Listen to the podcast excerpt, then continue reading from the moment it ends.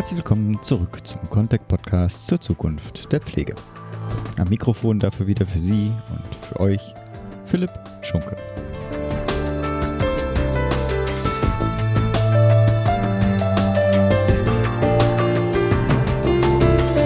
Heute spreche ich mit Dr. Nina Fleischmann über ihr Projekt zur Gesundheitsförderung für Bewohnerinnen und Bewohner von stationären Pflegeeinrichtungen.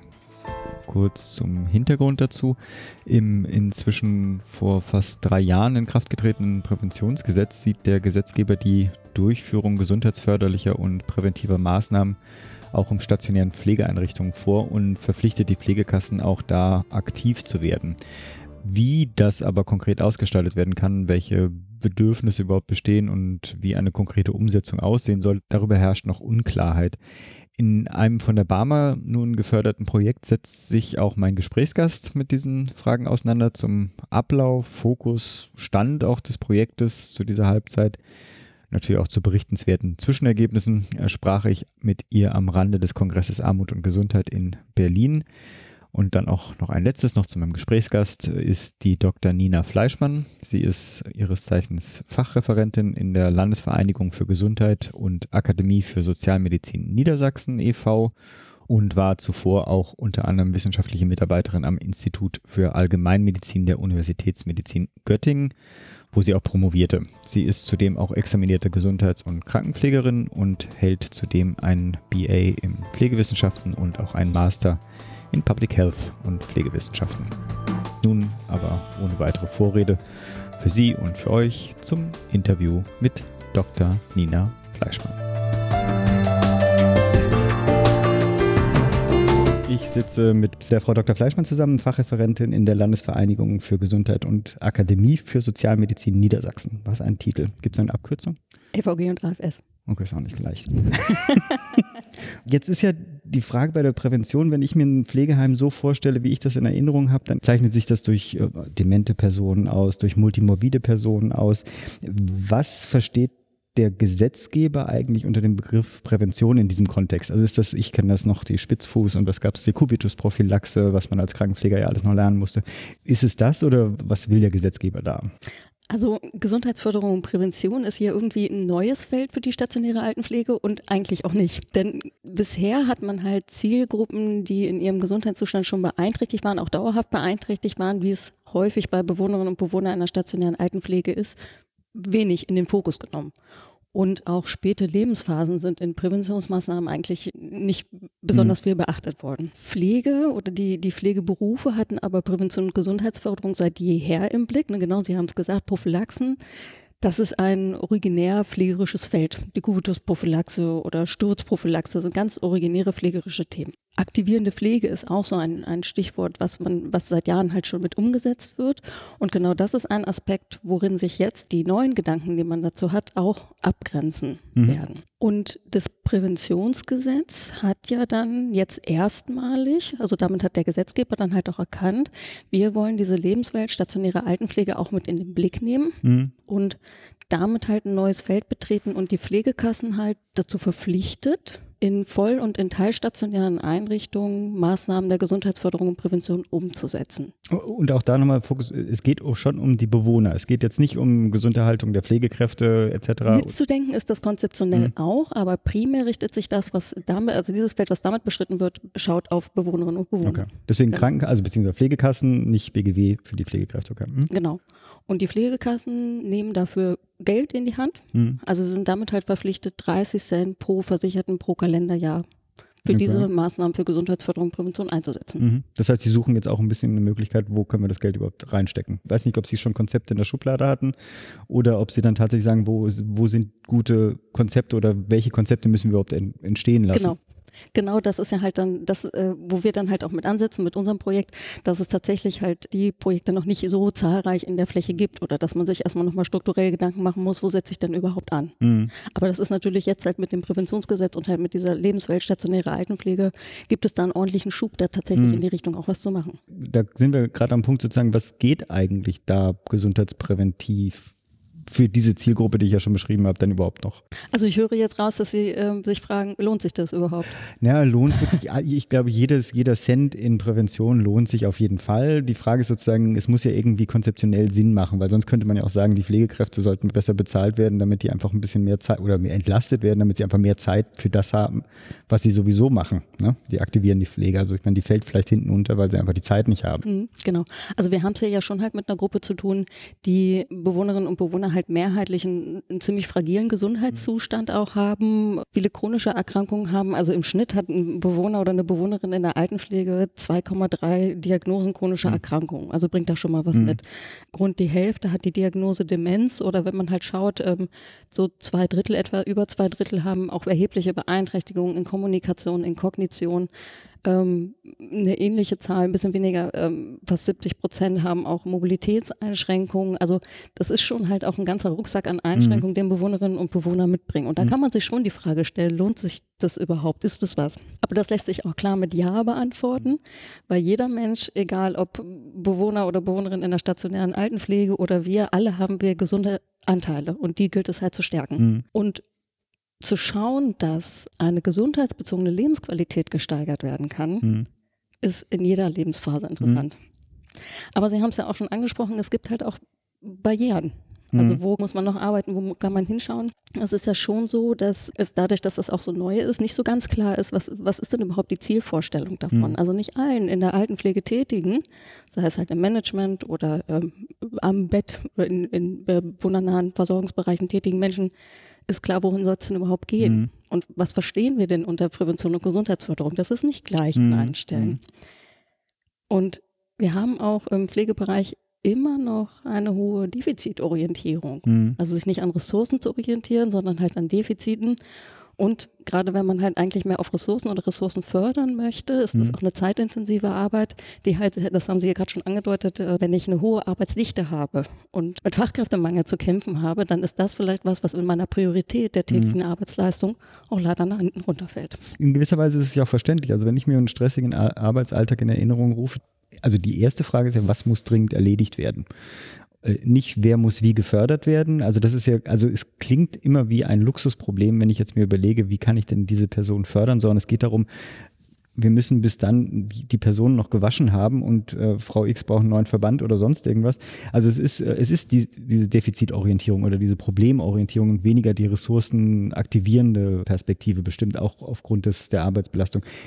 Was machen Sie denn in Ihrem Projekt jetzt? Weil ich meine, das ist jetzt so die allgemeine Situation noch so ein bisschen. Äh, schildern Sie mal, was wir mit der, mit der Barmer zusammen machen.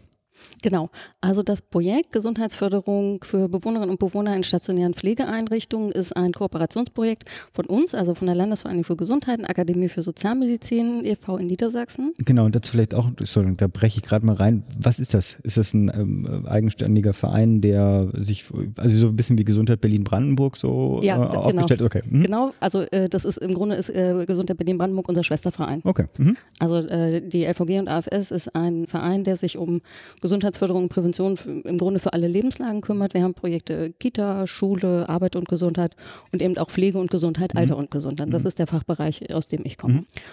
Und dieses Projekt, das führen wir durch in Kooperation mit dem Pro Familie Landesverband Niedersachsen und unter Gesamtförderung der Barmer mhm. Niedersachsen-Bremen.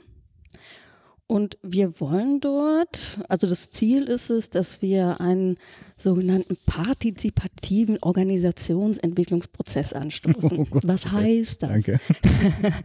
Das bedeutet, dass wir die Einrichtung stationärer Altenpflege darin begleiten und unterstützen, selber ein, sich auf dem Weg in ein gesundheitsförderliches Haus zu entwickeln. Mhm. Also dass auch ähm, die strukturellen Bedingungen vor Ort verändert werden sollen. Zwar eine Offenheit für alle Bewohnerinnen und Bewohner in den jeweiligen Maßnahmen da sein soll, aber es nicht um einzelne Bewohner geht, also keine Verhaltensprävention, mhm. sondern auf das Haus, als auf die Einrichtung an sich zu gucken. Also ein Philosophiewandel, kann man das so sagen? Also, dass, dass das Haus genau diesen Perspektivwechsel vornimmt? Genau. Okay. Und wir sie dabei halt in dem Projekt unterstützen. Mhm. Wie sind wir da rangegangen? Unser erster Schritt war, dass wir erstmal Einrichtungen aufgefordert haben, sich bei uns zu bewerben, an diesem Prozess halt teilzuhaben. Mhm. Und haben dann aus den Bewerbungen fünf Einrichtungen ausgewählt in der Region Hannover und im Landkreis Hildesheim, mit denen wir uns jetzt halt auf diesen Weg machen.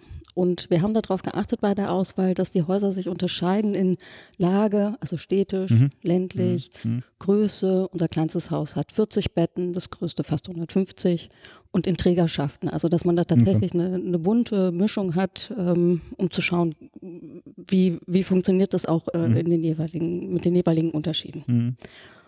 Und das sind. Spannend. Also ja. ich kann mir gut vorstellen, dass ja Kulturdifferenzen, ja kommunale Träger, private Träger. Aber erzählen Sie mal. Mhm. Also die, die fünf Standorte sind das der Marienstift in Basinghausen. So vor den Toren von Hannover, das kleinste Haus, der Heinemannhof in Hannover, mitten im Stadtgebiet eine gerontopsychiatrische Facheinrichtung, der Lindenhof in Himmelerwald, die Abo-Residenz in Sehende und der Christophorus-Stift in Hildesheim. Okay, ja, wirklich alle Träger. Mhm. Das sind unsere mhm. fünf Einrichtungen, mit denen wir arbeiten. Wir haben angefangen erstmal mit einem ersten Auftakttreffen, dass die Einrichtungen sich auch untereinander kennenlernen und erstmal. Ah, gemeinsam, also nicht gemeinsam. individuell, okay. Sich untereinander kennenlernen und auch erstmal was über das Projekt erfahren. Mhm. Und haben dann in einem ersten Schritt, und das war sozusagen der erste große Komplex in dem Projekt, eine Bedarfs- und Ressourcenanalyse zu machen. Das heißt, wir sind in die Häuser gegangen und haben eingeladen zu Fokusgruppen, würde man es methodisch sagen, eingeladen haben wir zu Gesprächsrunden mhm. und haben dort alle, also das ist uns ganz wichtig, dass wir in diesem Prozess alle Menschen, die in den Häusern leben und arbeiten und ein- und ausgehen, einbeziehen. Mhm.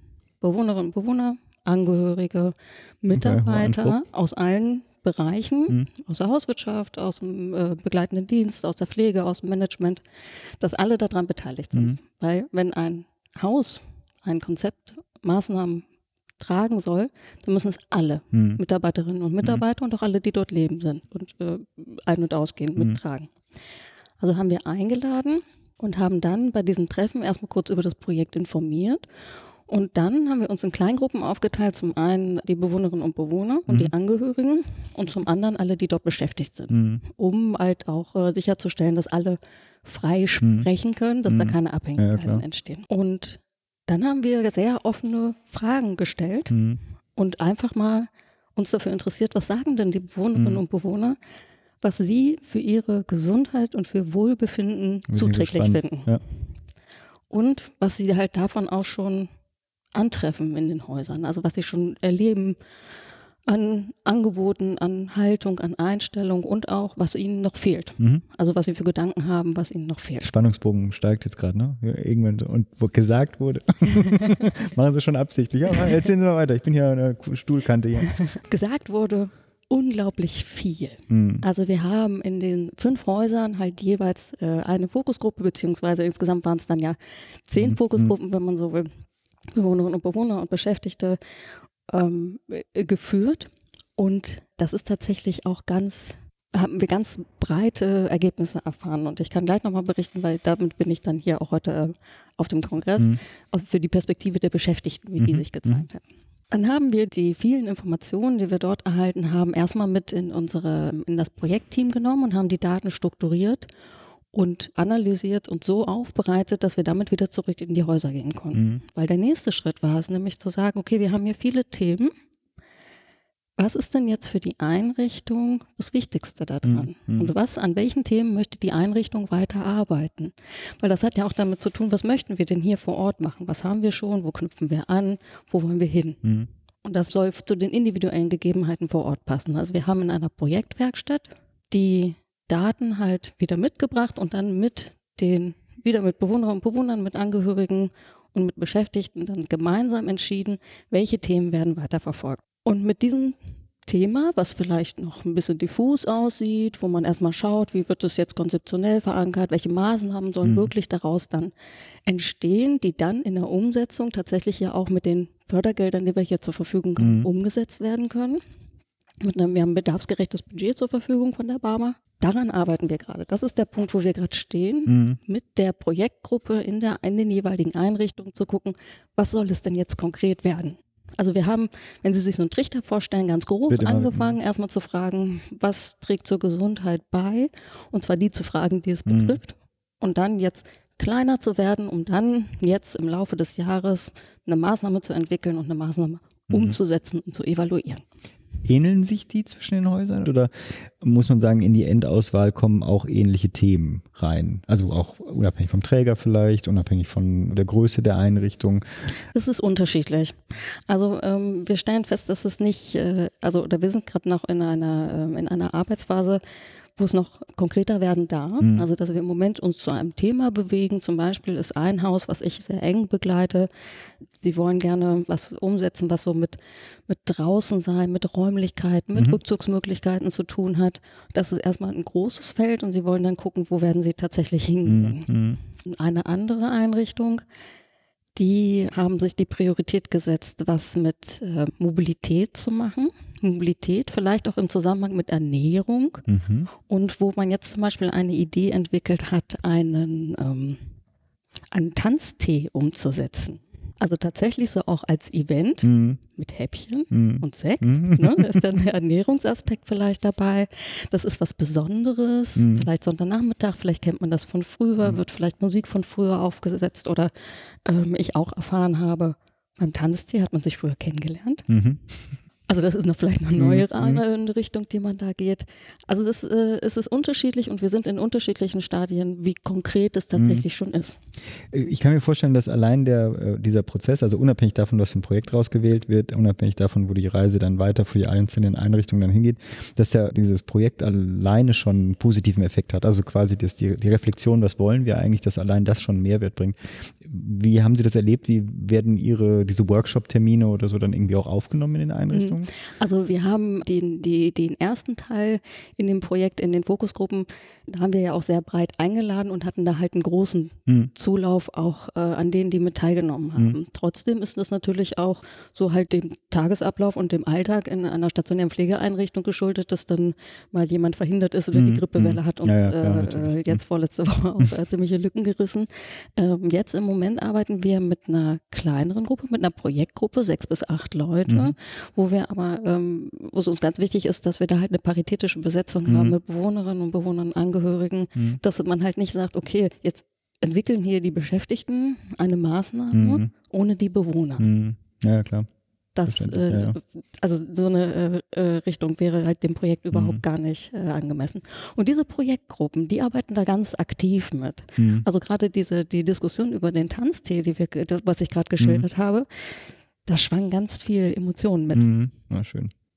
Ist ja die, äh, die Stationsleitung, die Hausleitung, Geschäftsführung, sind die da immer dabei oder sind die, lassen die sich nur informieren? Wie, wie läuft das? Oder ist es auch unterschiedlich nach Häusern? Das ist auch unterschiedlich, aber die sind in der Regel in diesen Projektgruppen mit beteiligt Damit, und haben zum Teil halt auch die Projektleitung. Mhm, na schön. Weil sie das auch, und das bietet sich ja auch an für ein Projekt in der stationären Altenpflege, ja. dass man das in die vorhandenen Strukturen mit einbindet, mhm. also in alle Strukturen des Qualitätsmanagements, die sind immer vorhanden und äh, in Strukturen, wie ich halt überhaupt auch mit Projekten mhm. umgehe, dass es damit eingebunden wird. Ja. Da kann man gut anknüpfen. Ja, ich meine, es, es geht ja auch um Kulturwandel im eigenen Haus. Also also da glaube ich, das Interesse ist ja auch dann da. Wie geht's weiter? Sie, ich weiß nicht, haben Sie eigentlich eine Zeitachse, an der Sie sozusagen eine Halb, Halbzeit jetzt gerade erreicht? Oder? Genau, genau. Wir haben im Grunde gerade Bergfest war äh, okay. im Januar. Das ist ein zweijähriges Projekt. Wir haben im Januar letztes Jahr angefangen mhm. und schließen halt das, das offizielle Projekt im mhm. Januar 2019 ab. Okay. Das heißt ja dann aber, unsere Begleitung geht zu Ende und eine erste Evaluation mhm. ist erfolgt. Natürlich werden die Einrichtung oder so, da setzen wir mhm. drauf, dass die Einrichtung natürlich ihre Maßnahmen dann fortsetzen. Mhm. Ne? Also dass man den Prozess anstößt und dass es dann im Idealfall ein Selbstläufer wird.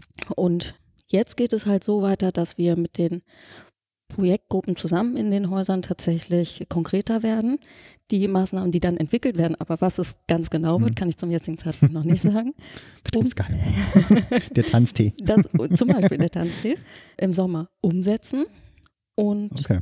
evaluieren. Wir haben im Herbst eine Fachtagung geplant und wir wollen auch, damit wir tatsächlich unsere Erfahrungen und die Erfahrungen der Häuser, das damit auch für andere nutzbar zu machen, eine, eine Broschüre, also eine mhm. Handlungsempfehlung entwickeln. Das ist so etwa für Ende des Jahres geplant. Ja, dann drücke ich auf jeden Fall die Daumen. Sehen wir Sie dann nächstes Jahr auf dem Kongress wieder und Sie berichten vom Ergebnis? Oder? Ganz bestimmt. Wunderbar. Dann schön. Danke. Danke. Bis dann. Tschüss. Sie Kommentare zu unseren Interviews oder auch zu unserem gesamten Podcast haben, freuen wir uns natürlich sehr auf Ihr Feedback.